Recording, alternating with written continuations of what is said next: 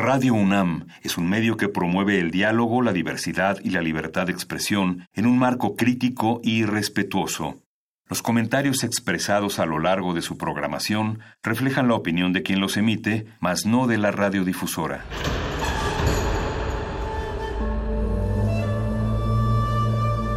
Un templo para la apreciación del ser mediante el sonido. mediante el sonido. Para nosotros. El sol sale durante la noche. Nuestros gritos llevan la mesura del silencio. Y el descontento está lleno de baile y risas. A todo, incluso a nosotros, nos resistimos. La universidad Ustedes y nosotros somos la Resistencia modulada.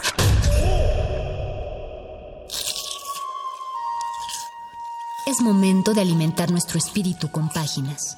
Las letras son la botana del alma.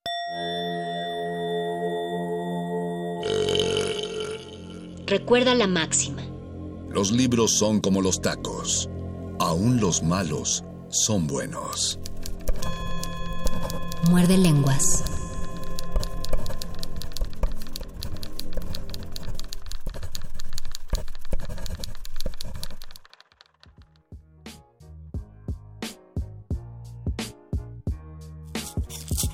Muerde lenguas. Muerde lenguas. Muerde lenguas.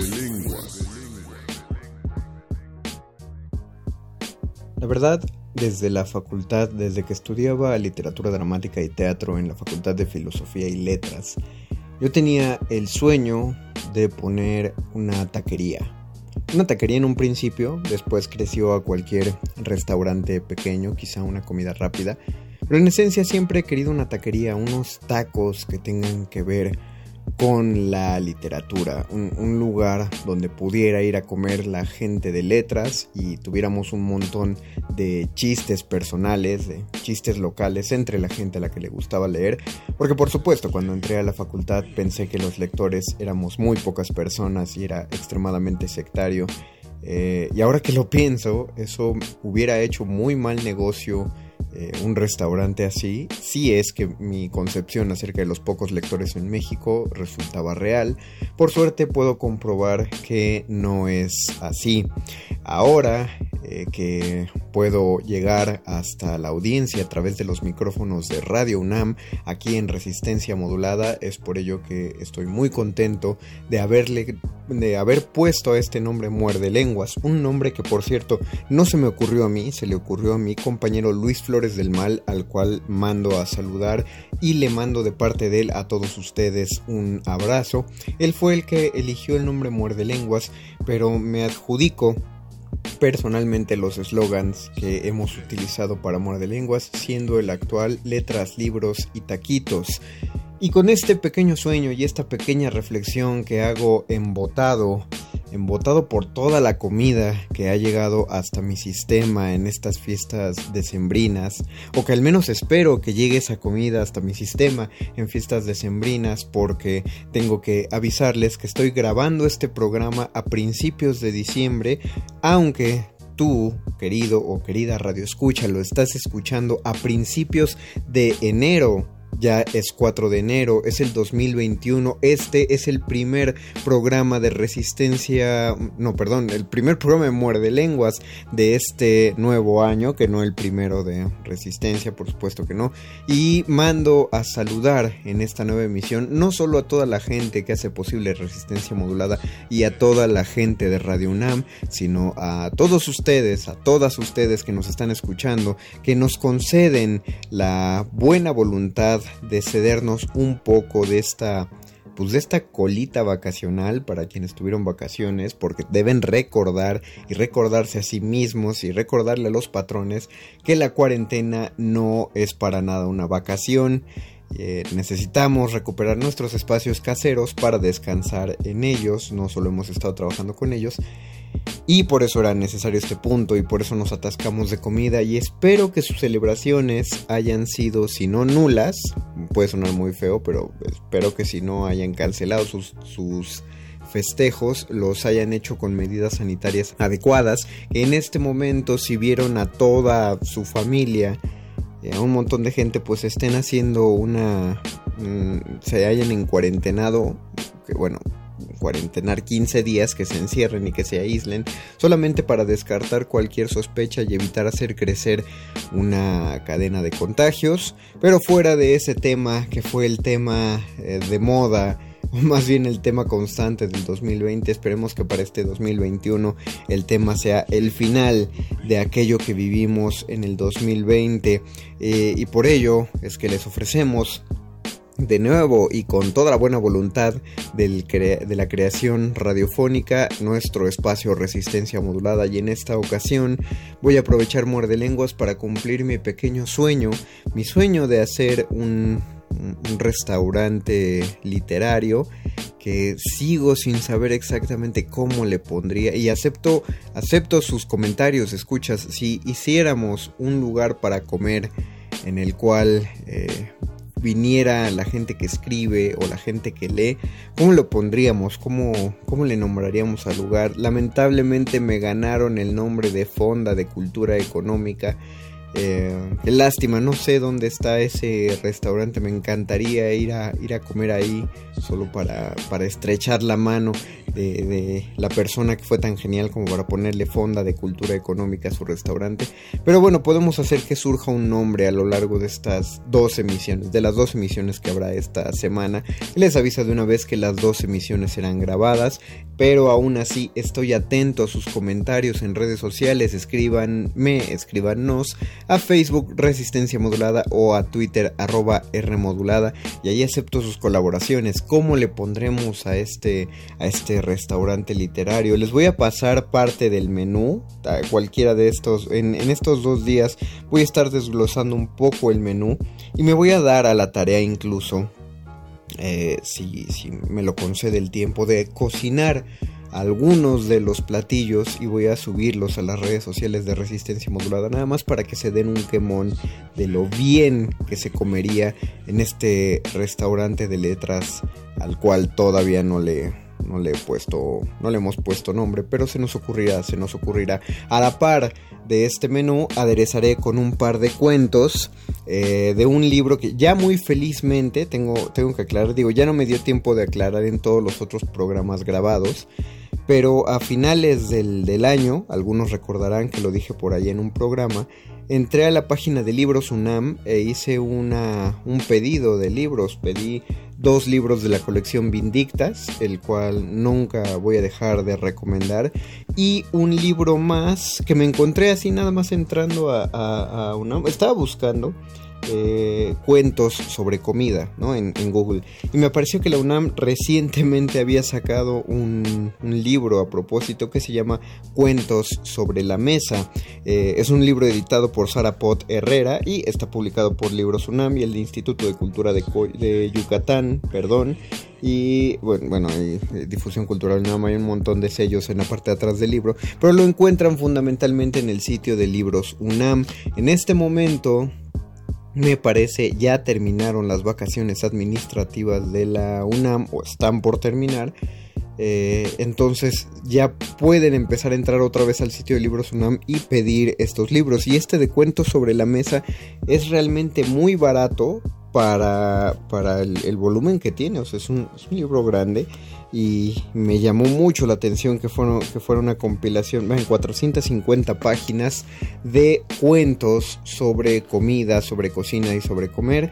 Así que al mismo tiempo que los invito a sentarse radiofónicamente en este nuevo restaurante, en esta nueva fonda de comida, eh, donde pondremos un par de musiquitas sabrosas para abrir el apetito, o como diría un tío, abrir el apeto, porque cuando uno tiene mucha hambre no tiene nada de diminutivo.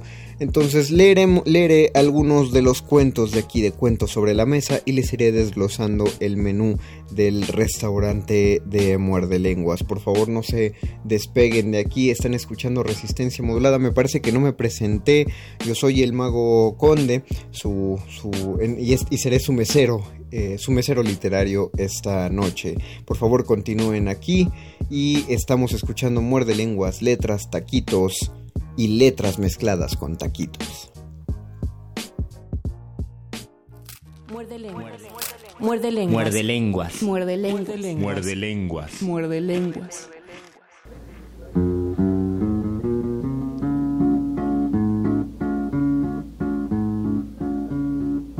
Pudo más una taquiza que mi más ferviente amor cuando yo me declaraba, te di un hambre de pavor.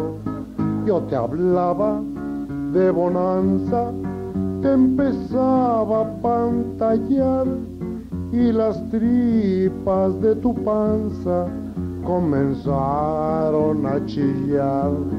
Si pa' un taco no te alcanza, no salgáis a platicar. No, gorda, mira, primero cena y luego sales, ¿no?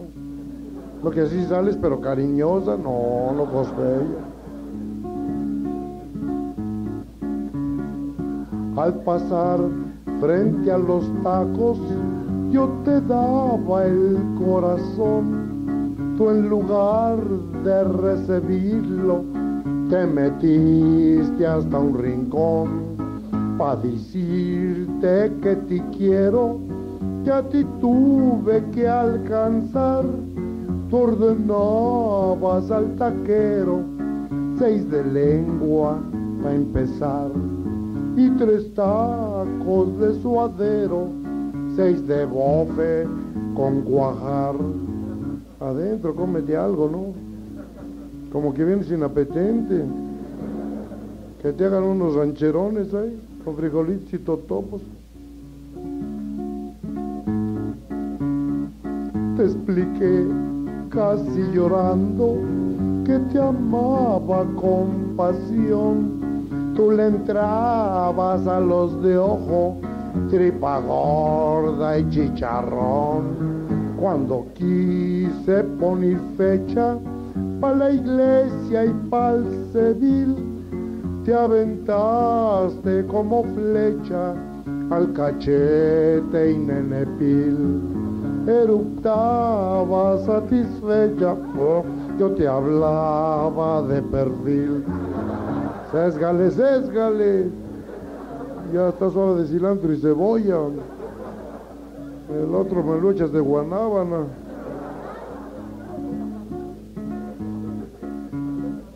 Al seguir con los de oreja, me entró la preocupación. Vino trompa, sesos buche, seis de nana y corazón Vino el cuero a la taquiza y hasta el hígado surgió y llegó la longaniza, la cecina y el riñón. Y al entrarle a la maciza me saliste con que no. Ay, dragona de mi vida, por ahí hubieras empezado. Como dijo mi amigo Pío, hasta ahí vamos bien. Al notar que me enojaba, te alcanzaste a refinar. Tres dos X bien heladas, seis machitos para acabar. Cuando al fin vino la cuenta, me tuvieron que prestar ya está bueno de botana, ahora invítame a cenar, que te mantenga el gobierno, qué manera de tragar. Muerde lenguas. Muerde lenguas. Muerde lenguas. Muerde lenguas. Muerde lenguas. Muerde lenguas.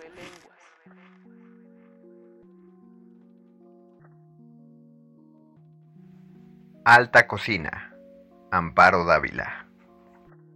Cuando oigo la lluvia golpear en las ventanas, vuelvo a escuchar sus gritos.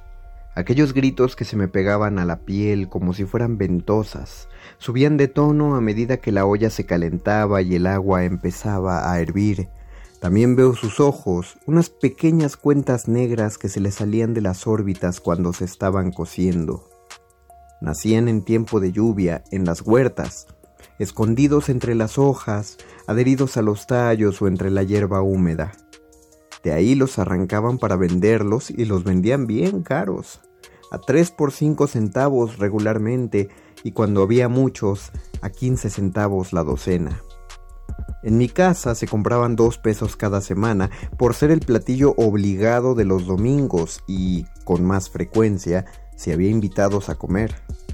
Con este guiso mi familia agasajaba a las visitas distinguidas o a las muy apreciadas. No se pueden comer mejor preparados en ningún otro sitio, solía decir mi madre llena de orgullo cuando elogiaban el platillo. Recuerdo la sombría cocina y la olla donde los cocinaban, preparada y curtida por un viejo cocinero francés, la cuchara de madera muy oscurecida por el uso y a la cocinera gorda, despiadada, implacable ante el dolor. Aquellos gritos desgarradores no la conmovían, seguía atizando el fogón, soplando las brasas como si nada pasara. Desde mi cuarto del desván los oía chillar. Siempre llovía. Sus gritos llegaban mezclados con el ruido de la lluvia. No morían pronto, su agonía se prolongaba interminablemente. Yo pasaba todo ese tiempo encerrado en mi cuarto con la almohada sobre la cabeza, pero aún así los oía. Cuando despertaba a medianoche volvía a escucharlos. Nunca supe si aún estaban vivos o si sus gritos se habían quedado dentro de mí, en mi cabeza, en mis oídos, fuera y dentro, martillando, desgarrando todo mi ser.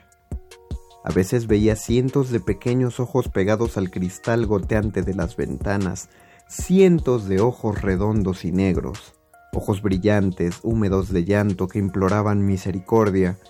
Pero no había misericordia en aquella casa. Nadie se conmovía ante aquella crueldad.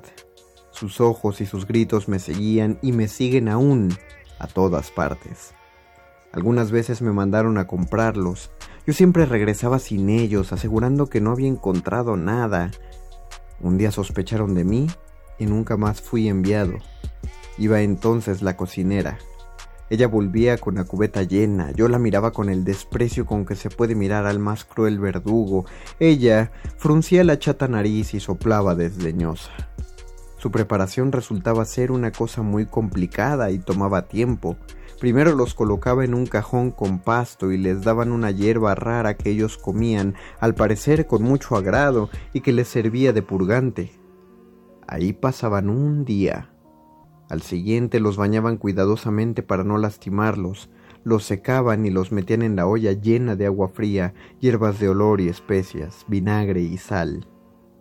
Cuando el agua se iba calentando empezaban a chillar, a chillar, a chillar, Chillaban a veces como niños recién nacidos, como ratones aplastados, como murciélagos, como gatos estrangulados, como mujeres histéricas. Aquella vez, la última que estuve en mi casa, el banquete fue largo y paladeado. Alta Cocina, Amparo Dávila. Para Sor Juana, y antes que ella, para Aristóteles, la cocina era, era la suerte más cercana que podíamos tener a la alquimia, porque eh, para, para, aquellos en la audiencia que cocinen, que, que sean adeptos a la cocina, deben, deben asumir que es una cuestión bastante sorprendente. A mí me parece muy curiosa cómo tomas un montón de cosas por separado que tienen formas disímiles entre sí. Estoy hablando de entre verduras y la carne, que tienen ciertos colores, ciertas consistencias y después cuando concluyes es una cosa completamente distinta y sobre todo que no sabe cómo se había inicialmente. Es decir, eh, el día de hoy he preparado una salsa de jitomate con un par de chiles pasilla. En realidad iba a ser una salsa de chile pasilla, pero solo tenía dos chiles secos en mi alacena y era muy tarde para ir a buscar más. Así que tuve que aplicar más jitomate, apelar a una buena cantidad de, de, pimienta para ver si conseguía un sabor más fuerte y a excederme en el doble de ajo que la receta requiere, ¿no? Además de una cebolla que ya había sido hervida previamente, que era la misma cebolla con la cual había calentado el arroz, para el cual eh, había hecho la, la salsa. Eh, y, el, y, el, pollo, las carnes son las que más me llaman la atención porque empiezan, em, empiezan duras, difíciles de mascar, peligrosas por cierto también, y de, de, colores muy distintos a los que van a adquirir después de haber pasado por el aceite caliente, por el agua hirviendo, por, o directamente en la plancha o sobre las brasas. El pollo nunca me va a dejar de sorprender de cómo pasa de ese rosa o ese blanco tan curioso a un, a un amarillito tan sabroso.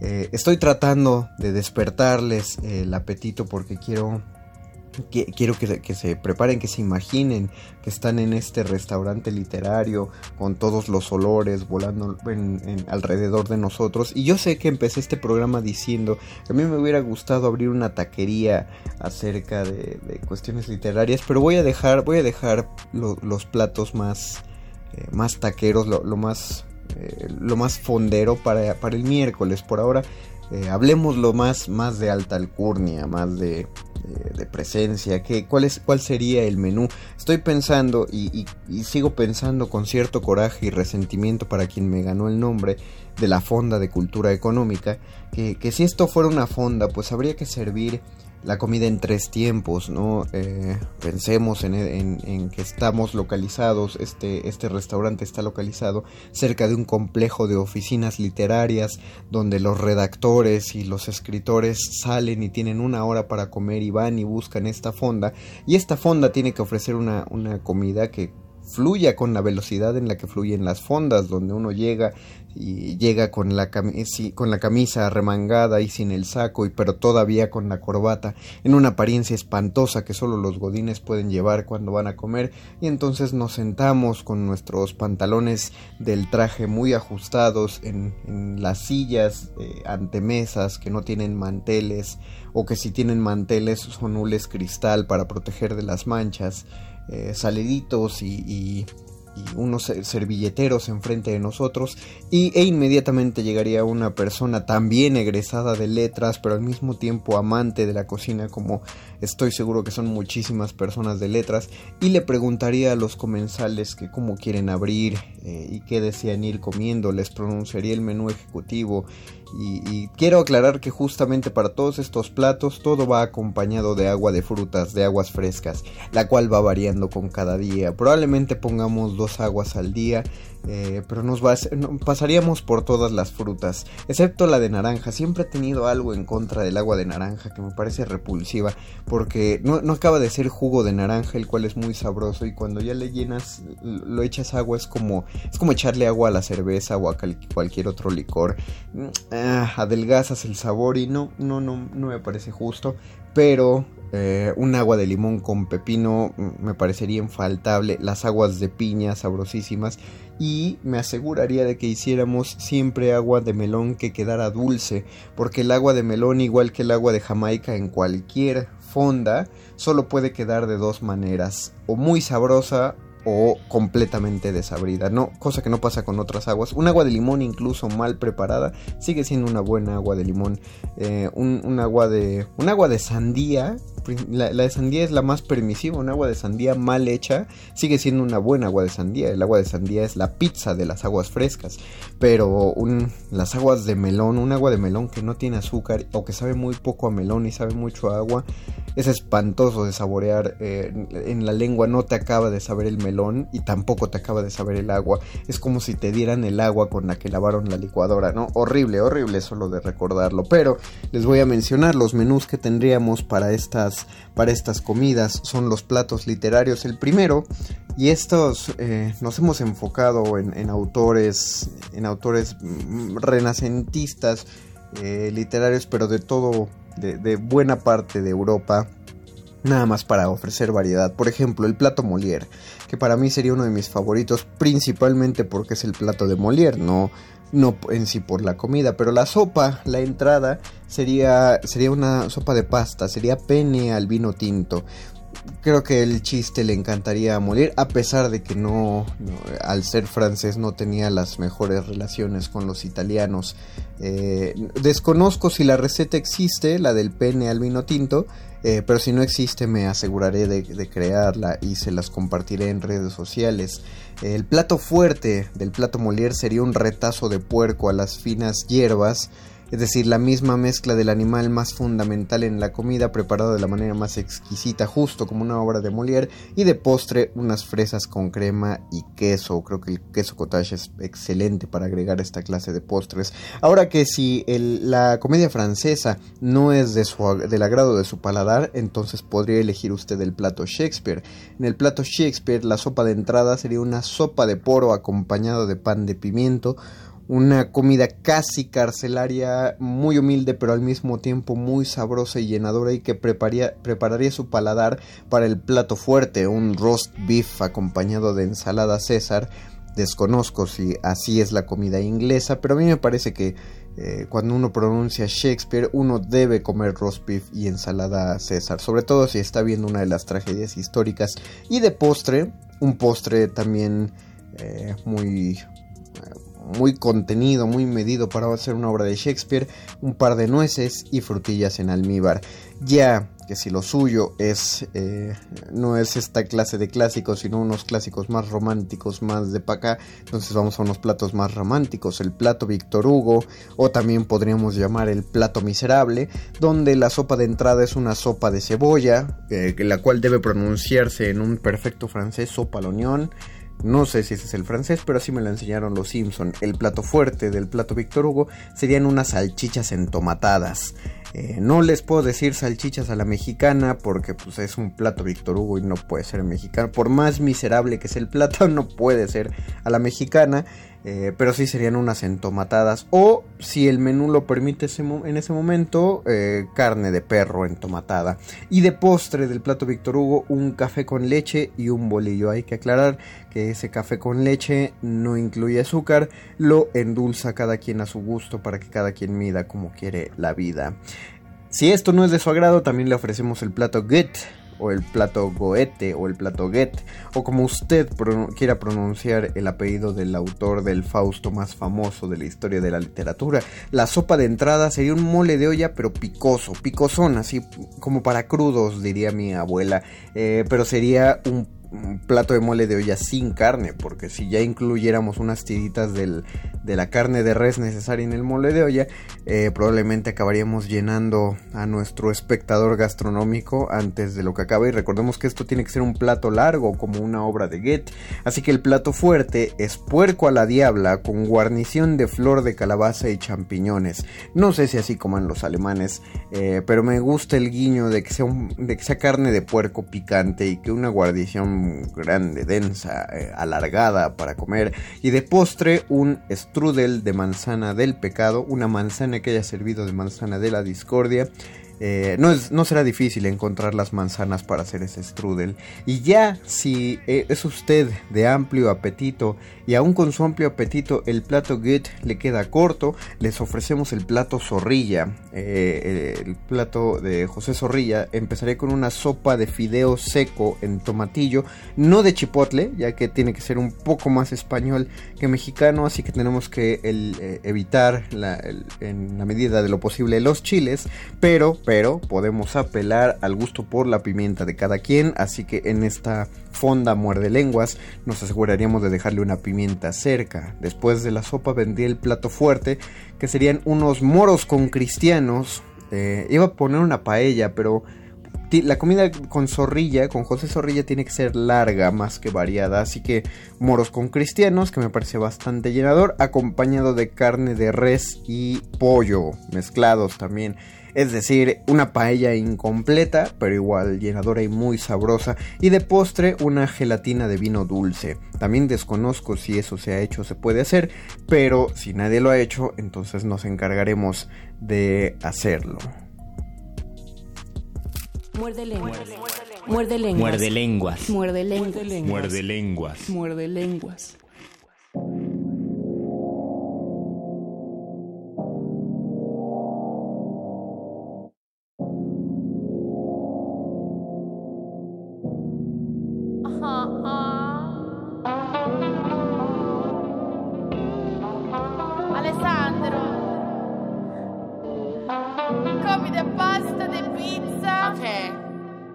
a moment.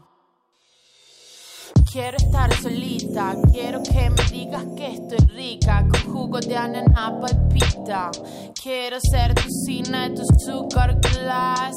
Quiero comerte y dejarte atrás. I'm the queen, the real reina, papi. Tengo la espuma del Japón, sabito que eres tranqui. Me gusta la pasta y el rock and roll. Estoy con D'Angela esperándote entre algodón. Me a sugar, I'm waiting. Hot top, hop, hop, le suis mentiroso. Vi como me mira, pero estoy chilling desnuda cortando sandía. Give me a sugar, I'm waiting. Hot top, hop, hop, le suis mentiroso. Vi como me mira, pero estoy chilling desnuda cortando sandía.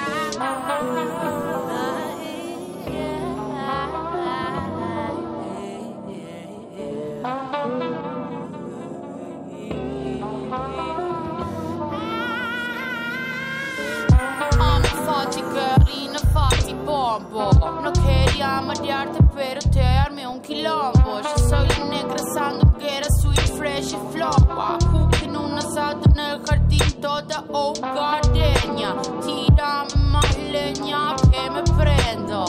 Dame más saña que te daño Hip hop latino La chica del año tiene sabor del vino. Uh. Give me a sugar, I'm waiting. Hot top, hop, hop, le si mentiroso Vi como me mira Pero estoy chilling desnuda cortando sandía.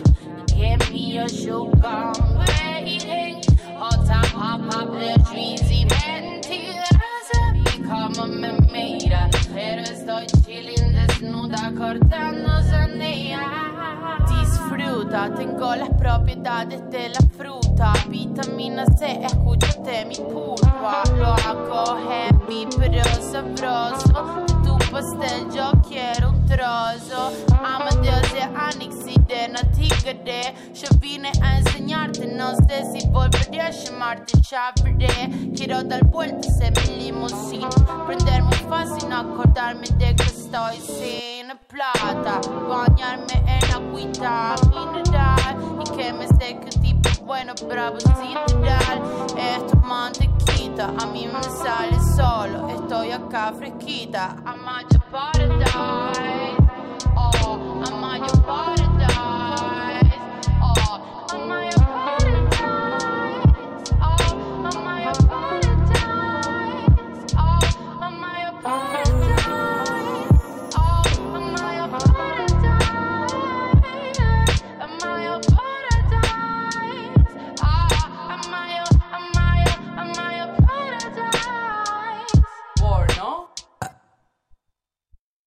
Hazte una foto de esto, ¿no, tía? Muerde lenguas. Muerde lenguas. Muerde lenguas. Muerde lenguas. Muerde lenguas. Muerde lenguas. El paraíso perdido de las golosinas. Juan José Arreola. Hace poco comencé no a redactar, sino a contar memorias, a contar mi vida. Título provisional, precisamente, Vida contada a Fernando del Paso. Recordé inmediatamente las memorias improvisadas de Paul Claudel en la radiodifusión francesa y de pronto... No, la infancia para mí no es un recuerdo de paraíso, mi infancia no es paradisiaca.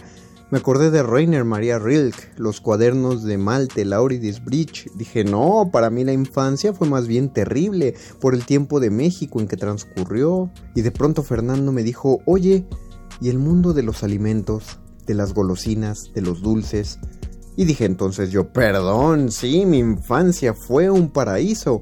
Fue un paraíso porque mi casa era como la suave patria de López Velarde, alacena y pajarera. A mi madre le gustaban mucho los pájaros cantores y toda la casa resonaba con sensontles, clarines, canarios, mirlos, toda una serie de aves cantoras. La alacena es en las provincias de México el mueble esencial del comedor que también se podría llamar repostero, donde se guardan los alimentos golosina, todo el mundo de la dulcería que luego está acompañado por la repostería, porque ahí se guarda durante el día o para el día siguiente ciertas formas de pastelería que se pueden conservar un poco más.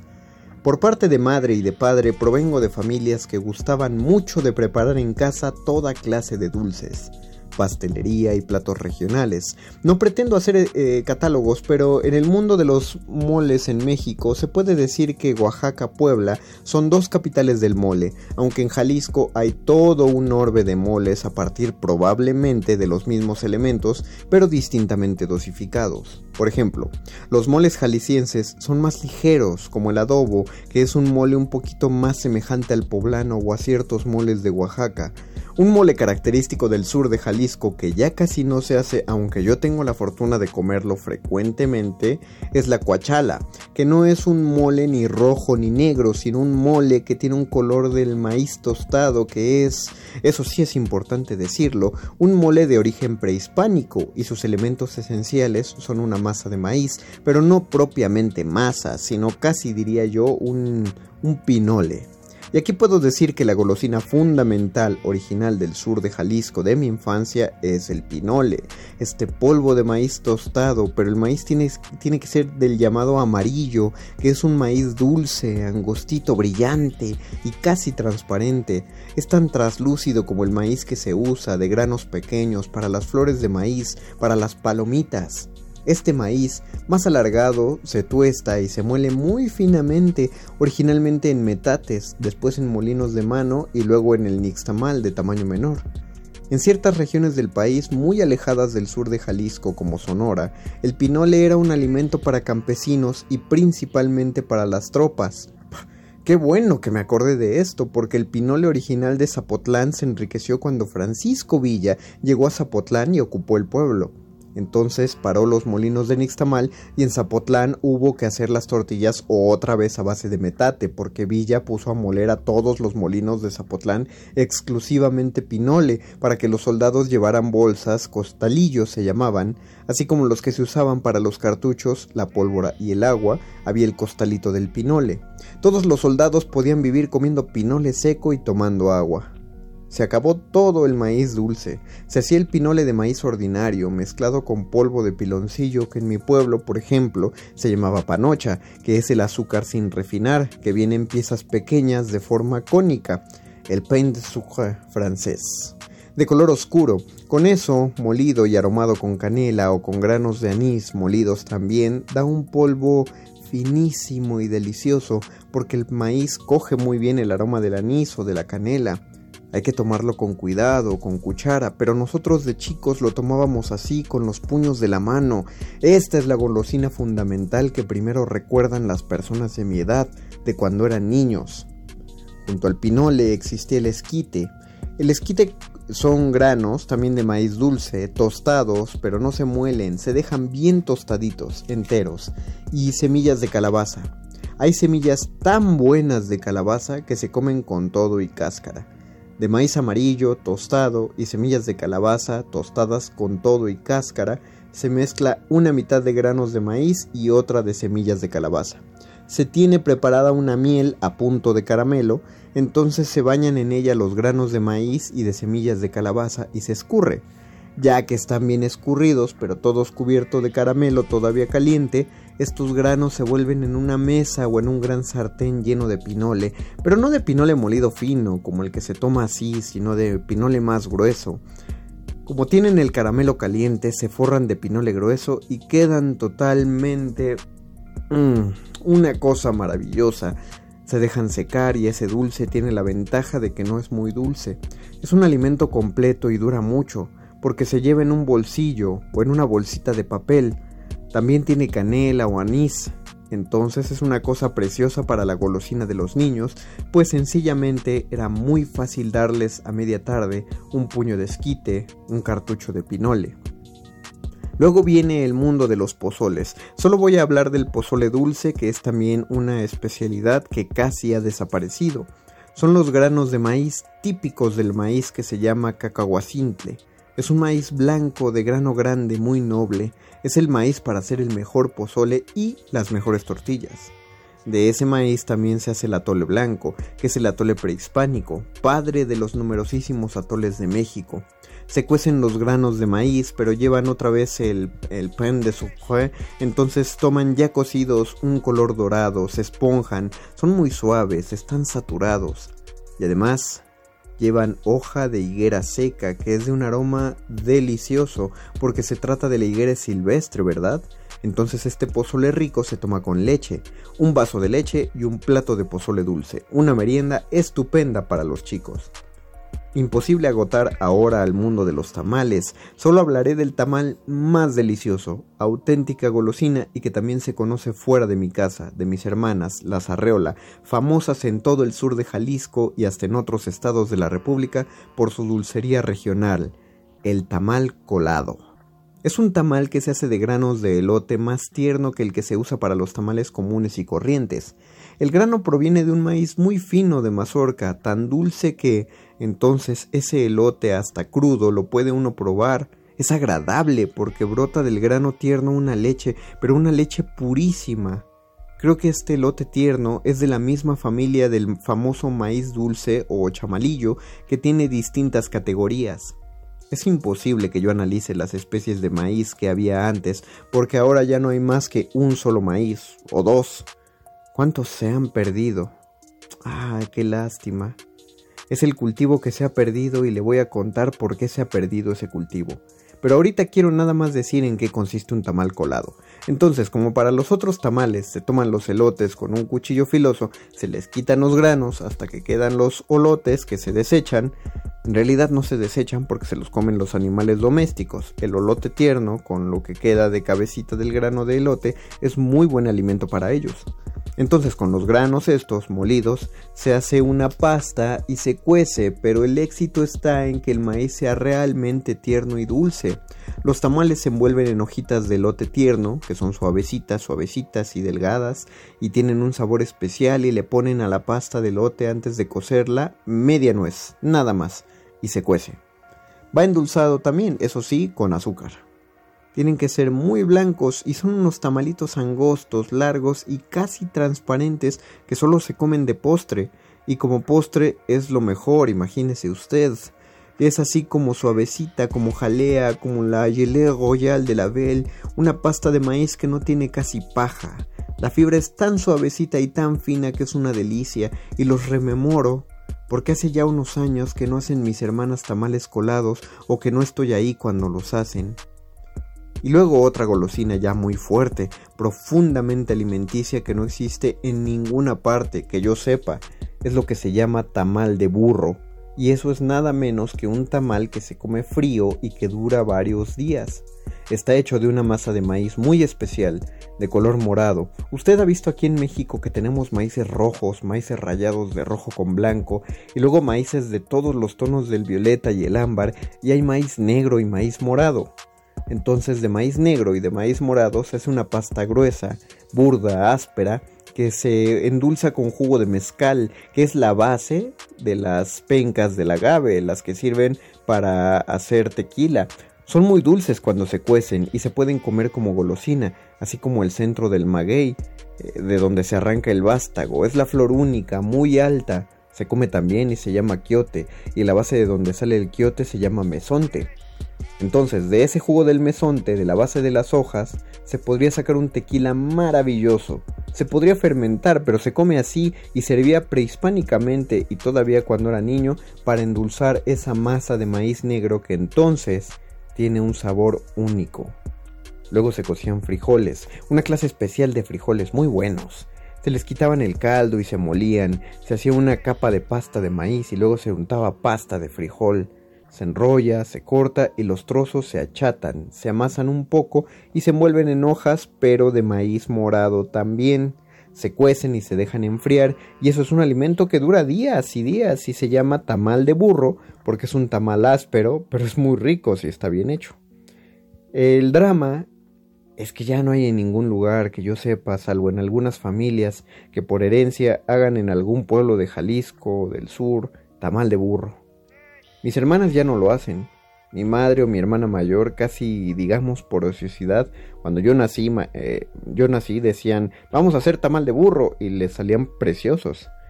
Deben de llevar algún principio aromático, tal vez un poco de canela, porque este tamal se corta con un cuchillo, se come en rebanadas y es seco, pero al mismo tiempo queda fragante y un poquito húmedo. Finalmente, pero es una masa maciza, Y ese, es un, y ese es un tamal ya arqueológico, digamos de cierta manera también prehispánico. Y luego viene un mundo prodigioso de las frutas, de las compotas, pero sobre todo el mundo de los ates. Originalmente morelianos, pero es en Morelia donde casi menos se puede hallar un verdadero ate. En el Distrito Federal, pues, imposible. En mi casa y ahora la casa de mi hija es donde siempre tenemos guayabate, membrillate y duraznate, que son los ates por excelencia. Membrillo, guayaba, durazno.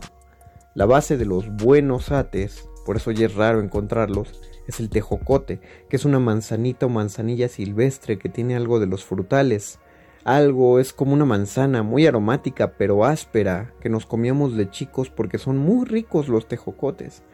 El hueso del tejocote y también la drupa tienen un gel poderoso y si uno cuece granos de tejocotes hace sencillamente una gelatina y esa gelatina es lo que da aglutinante a los buenos ates. El ate de tejocote con guayaba picada es una maravilla o con durazno picado. El tejocote juega con todas las pastas de fruta combina y además aglutina y le da un valor de duración porque la gelatina del tejocote es elástica y flexible y no se seca.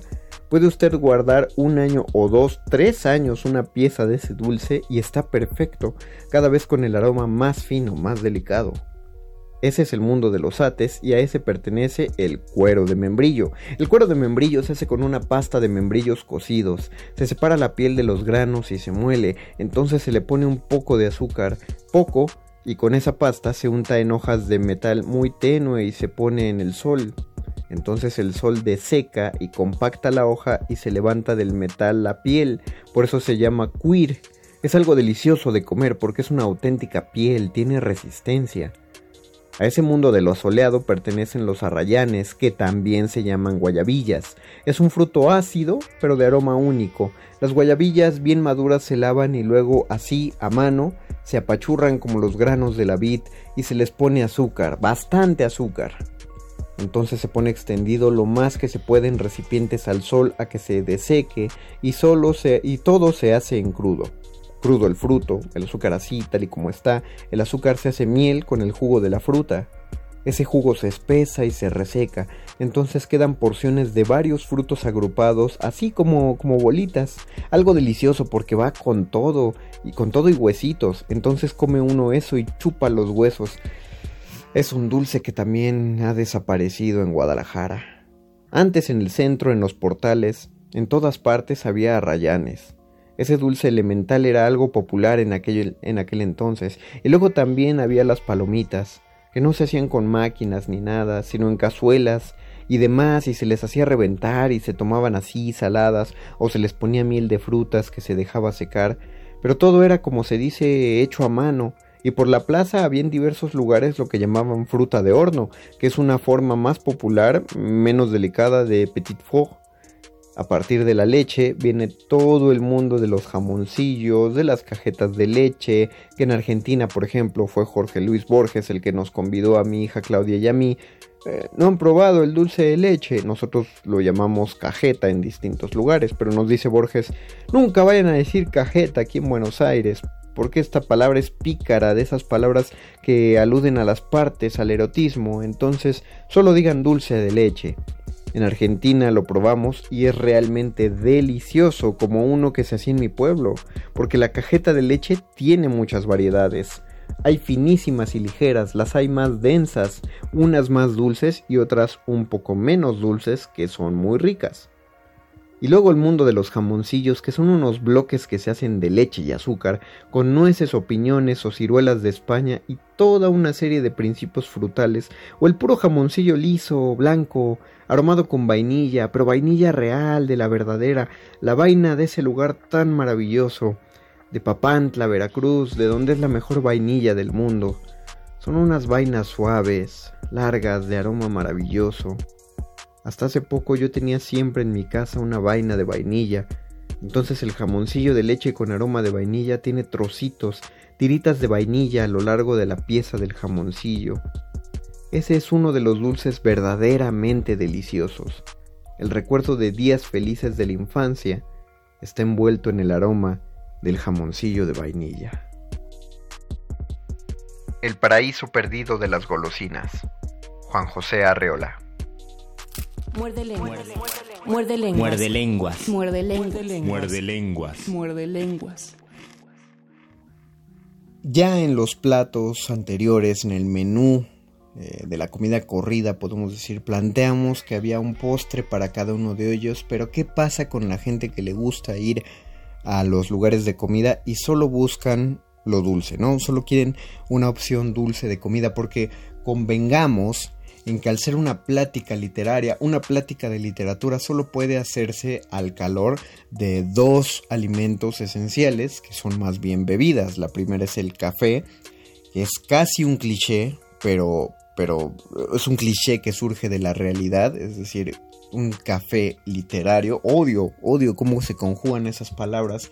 Eh, preferiría decir incluso café literatoso, inventarme otra palabra solo para evitar el cliché, pero no podemos negar que platicar acerca de libros y tener esa bebida que ni siquiera voy a repetir para no replicar el cliché es muy agradable, es muy necesario, sobre todo en una tarde como esta en la que estoy grabando este programa, donde el clima es de lo más adecuado para tomar una taza de café y uno extraña a las amistades que hablan de libros con el café.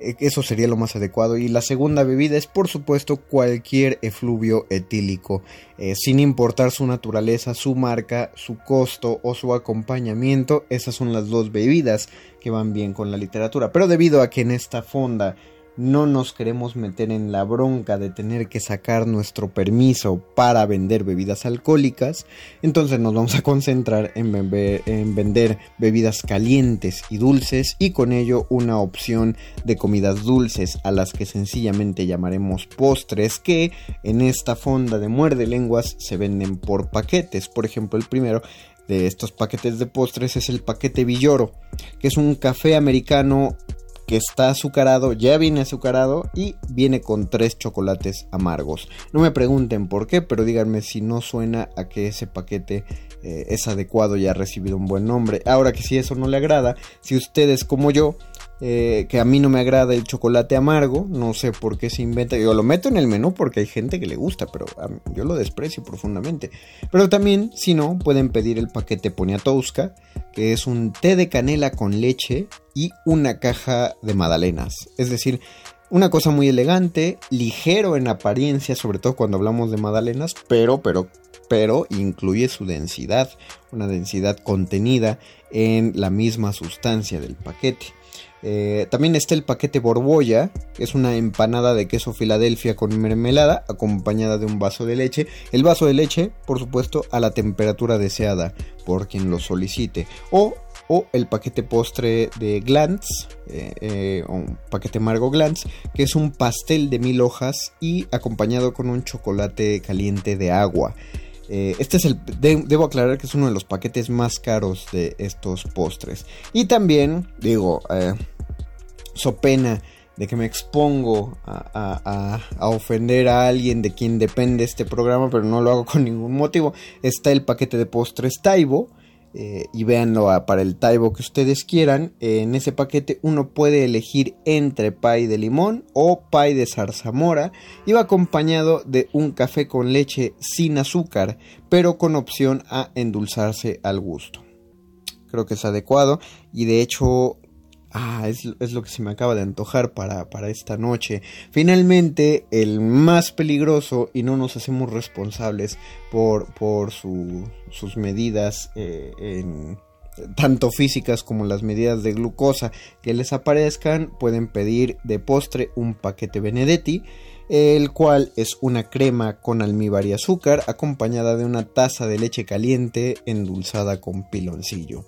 Esos son nuestros primeros menús de nuestro restaurante Muerde Lenguoso. Díganme qué les parece, qué agregarían ustedes solo en cuestión de los platos, en los que incluyen plato fuerte y sopa de entrada un postrecillo, o de los paquetes de postres. Díganlo en Facebook Resistencia Modulada, díganlo en Twitter arroba R modulada. Por ahora este ha sido todo el tiempo del que disponemos. Agradezco mucho a Oscar el Voice que hizo la producción, también a Betoques que probablemente esté ayudando en la producción de esto y envío un saludo a mi compañero Luis Flores del Mal y a todos ustedes y a todas ustedes, estimadísima audiencia, envío un apapacho de año nuevo, les deseo un próspero año nuevo 2021. Eh, no, no, la tiene nada difícil el 2020 para ser eh, el 2021 para ser mejor que el 2020 así que crucemos los dedos y esperemos que salga mejor. Eh, y para quien se está preocupando por las tallas que aumentó y porque comió demasiado en estas fiestas finalmente el año pasado me parece que nos sirvió para, para ver que la vida debe disfrutarse de alguna manera y la comida es una de las mejores maneras en las que se puede disfrutar la vida. Por supuesto, moderación, por supuesto, evitar excesos eh, constantes. Pero me parece que un exceso de dos semanas no es tan exceso. Si, en todo el año hay 52 semanas, ¿qué importa que por dos semanas nos demos todos estos gustos a la lengua? Eh, y si el resto de las semanas nos vamos a cuidar. Así que díganos, compártanos por favor que comieron en estas festividades y sobre todo pues recuerden que dentro de dos días es, se come la rosquita de reyes. Así que dentro de dos días los veré para desearles una buena noche, una feliz rosca y, y muchas gracias por escucharnos. Me despido, soy, yo fui, sigo siendo y seré el mago conde y hasta el muerde lenguas del próximo miércoles. Quedan dos horas de resistencia modulada todavía, no le cambien. Buenas noches.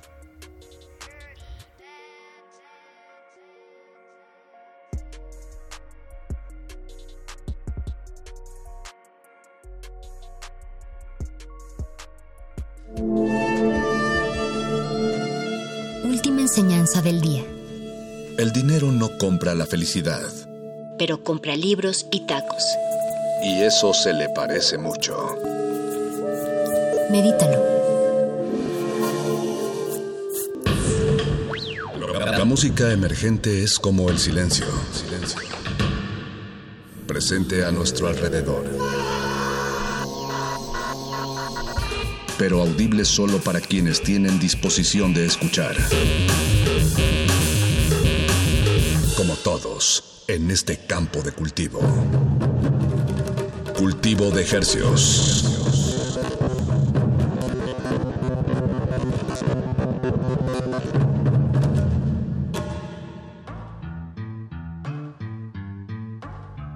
Organismos audiosensibles y radioceptibles inmersos en las ondas hercianas, bienvenidos a otra emisión vacacional de Cultivo de Hercios el invernadero musical de resistencia modulada que se atomiza y transmite los lunes y los jueves a las 9 de la noche en compañía de usted y de la música que se cultivó a lo largo y ancho Apache de este año 2020 y que se transmitió a través de estas frecuencias, el 96.1 de FM, el 860 de AM, XEUN, Radio UNAM, transmitiendo con 100.000 watts de potencia en el Valle de México. A través de esta frecuencia y llegamos a la aldea global en nuestro sitio www.resistenciamodulada.com y www.radio.unam.mx. Ahí nos sintoniza, ahí nos encuentra, ahí estamos. Muchas gracias por su sintonía. Les saludan desde estos micrófonos su servidor Paco de Pablo. Y su otro servidor Apache o Raspi. Y bueno, nos dimos a la tarea en estas vacaciones del 2020 de traerles la cosecha de este 2020. Les traemos agrupados canciones que sonamos en estos últimos meses y que bueno, pues no han perdido esa frescura porque están envueltos en este contexto pandémico y esperemos que todo lo que suene esta noche sea de su total agrado. Así es, esta noche, mientras Resistencia Modulada se encuentra en vacaciones radiales como suele ser al final de cada año, eh, pues les tenemos aquí un resumen, al final del año un resumen eh, no es un, no es un lo mejor de, no es una lista, no estamos poniendo a competir las canciones entre sí, solo es un, eh, pues un pequeño compilado de lo que ha sonado en este programa y que, esperemos eh, sirva pues de eso, ¿no? Apache, una especie de, ventanita radial para voltear hacia lo que ha acontecido a lo largo y ancho de este año. Bueno, en este espacio pues nos damos en la tarea de, de, facilitarles, de agruparles estos estrenos para que usted solamente se relaje, siga con sus pendientes y disfruten esta noche de lunes que les traemos pues mucha, mucha música. Empecemos a sonarla Paco porque si no, no alcanzamos. Con eso dicho, démosle espacio a la música, vamos a darles los detalles al final de cada bloque, así es que eh, no se preocupen, les vamos a dar los nombres y títulos de cada canción entre bloques. Cualquier cosa, ahí nos encuentra en redes sociales, estamos como arroba R modulada, si tiene preguntas, si quiere saber qué canción sonó, nada más anote la hora y con gusto le contestamos. Y pues si no hay nada que agregar, Apache, de- dejemos a la audiencia, al respetable, Que con esta suene. selección gerciana. Que suene la música. Cultivo de ejercios. De ejercios. Cultivo de ejercios.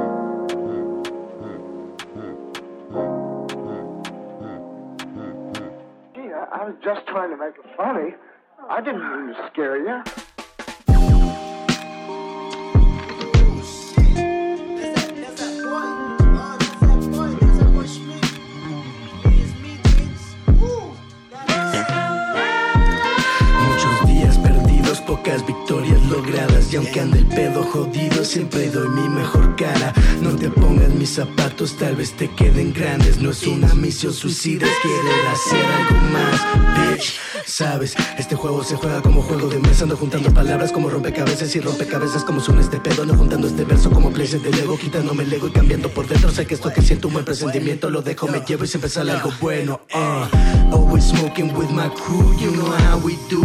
Boy entertainment in this bitch, homie, get with this. Siempre cruising in the whip, smoking premium shit. Aquí no andamos de Chappelle, this is half baked. Never forget when I first saw him. A man so monstrous, so unhuman, that I refused to think it could ever happen again to anyone else. Se paran de culo hasta que vengo y imparto las clases, ey. No importa qué hagas, si te sientes un culo, te pongo en la madre, ey. Siempre lo mismo, lo escucho, parece copiar en el examen, ey. Billy Crystal Robert De Niro, analízame esto, ey.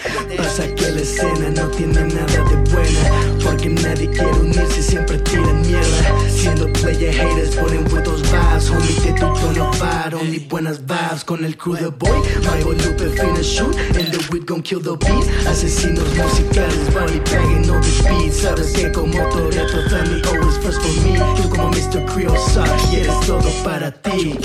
Esta es la nueva escuela, homie, get with it. Haciendo moves for a future, we give a shit. Ahorita no es chido, pero en cinco años que. Ain't going back to being broke, I've been through it. Stupid. Mm-hmm.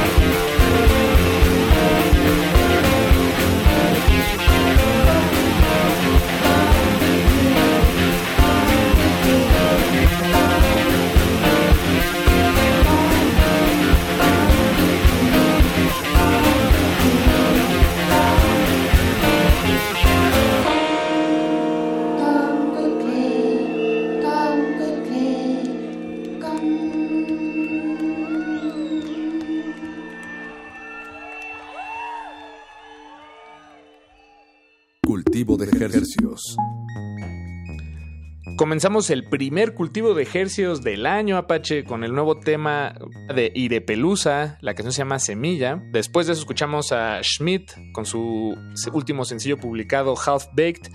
Y acabamos de escuchar a Juana Molina. El tema se llama Eras, grabado en vivo en el Festival Normal del año pasado. Eh, todo el álbum está, todo el concierto se grabó en vivo y está publicado en este hermosísimo álbum Apache. Y Dense una vuelta, Juana vale Molina. la pena, vale la pena. Una expositora del rock argentino punta de lanza desde hace ya varios años. Bueno, pues vámonos con tres canciones más, Paquito, que sonaron el año pasado, tan distante que suena el 2020, aquí en los albores del Así es. 2021.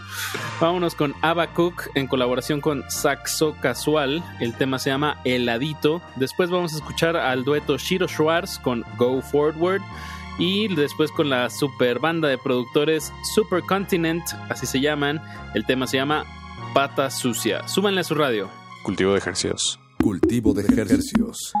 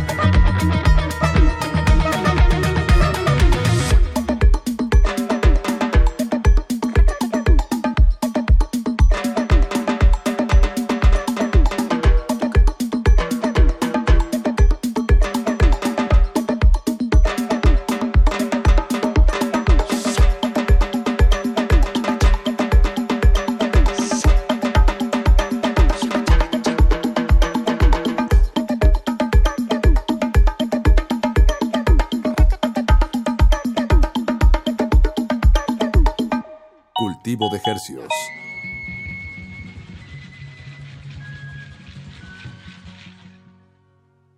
Acabamos de escuchar a Supercontinent, el tema se llama Pata Sucia. Antes escuchamos a Shiro Schwartz, la canción se llama Go Forward. Y arrancamos este bloque musical con Abacook en colaboración con Saxo Casual. El tema se llama Heladito. Y ahora nos vamos con otras tres canciones. La primera va a cargo de los chicos de Ensenada, Loquera Tradición con Fuchi. Guacala. Ponle especial atención a esta canción, está increíble. Después de eso vamos a escuchar a Sean con Less Than, en colaboración con Less Than. El tema se llama CHNO. Y cerramos este bloque musical con Morita Vargas. Su tema se llama Peitis. Desde Argentina, súbale. Muy recomendado bien este bloquezazo musical aquí en Cultivo de Hercios. Cultivo de hercios.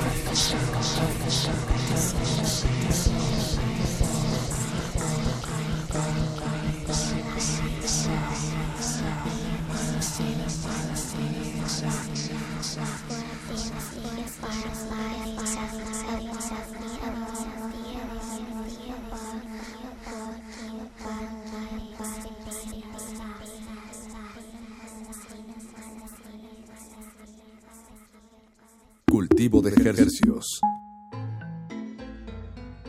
Acabamos de escuchar de Morita Vargas su tema Paytis. Antes de eso escuchamos a Sean en colaboración con Les Dan. Su tema se llama CHNO. Y comenzamos este bloque musical con lo que era tradición. La canción se llama Fuchi Wakala. Guácala. y para cerrar esta emisión, Apache, nos vamos con Isaac Soto, miembro del colectivo, de la disquera, del net label, varios artistas. Nos entrega este EP que se llama Pendulum Music y de ahí sacamos este tema que se llama Rápidos o Lentos. Y para cerrar la emisión de hoy con brochecito de oro, esta primera emisión gerciana del 2021, para que se ponga bueno y echarle, sin echarle sal al, al animal, vamos a escuchar a un Rev, un artista que hace música ambiental eh, originario de Chiapas. Y esta canción se llama En casa de los abuelos. Esta sí vale la pena echarse para atrás, recargarse y relajarse. Y con eso cerramos, Apache, el cultivo de ejercicios de esta noche. Resistencia modulada se encuentra en su última semana de descanso radiofónico. Entonces, si nos busca a través de redes sociales, ahí todavía podemos atenderle. Y ya la próxima semana estaremos operando de manera no- normal este espacio. Esperemos contar con su presencia. Y con eso cerramos esta emisión, Apache. Muchas gracias. Twitter e Instagram, arroba R modulada. Se despiden de estos micrófonos su servidor, Apache o Raspi. Y su servidor Paco de Pablo. Muchas gracias. ¡Ánimo! Cultivo de ejercicios.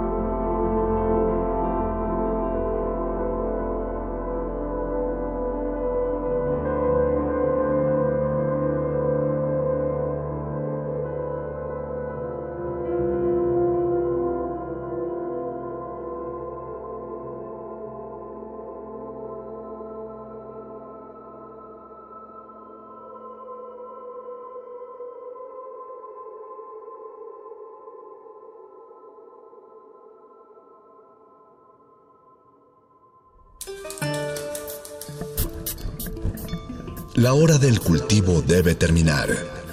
Así, el sonido podrá florecer.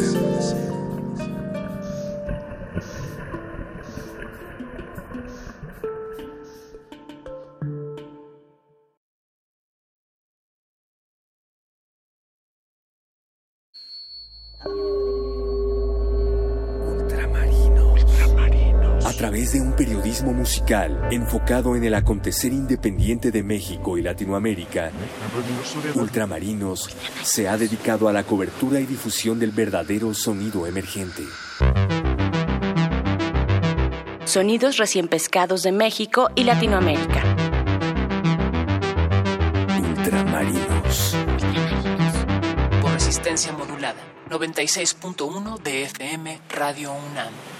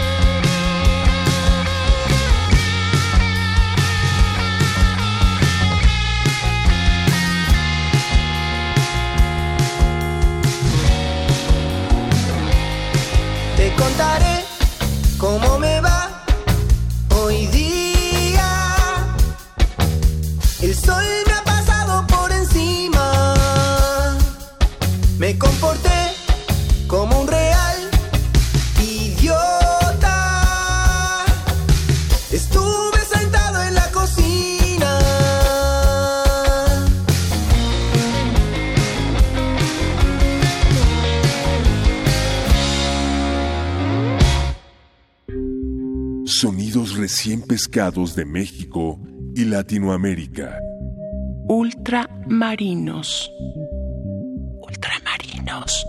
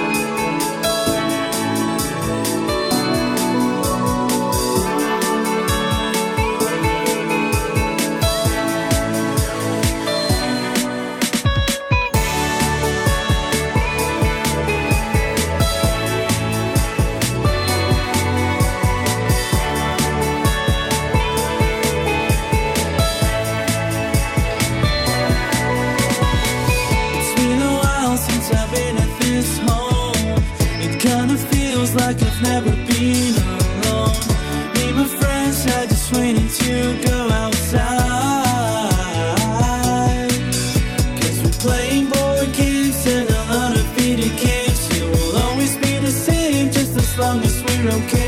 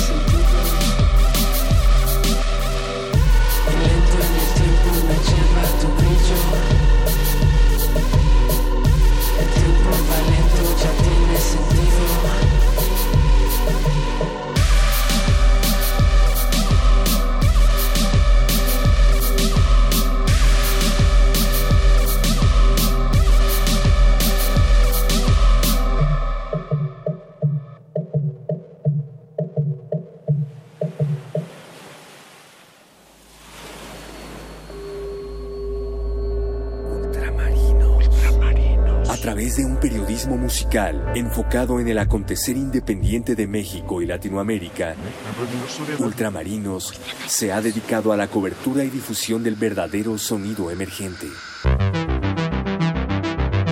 Sonidos recién pescados de México y Latinoamérica. Ultramarinos. Por resistencia modulada. 96.1 de FM Radio UNAM.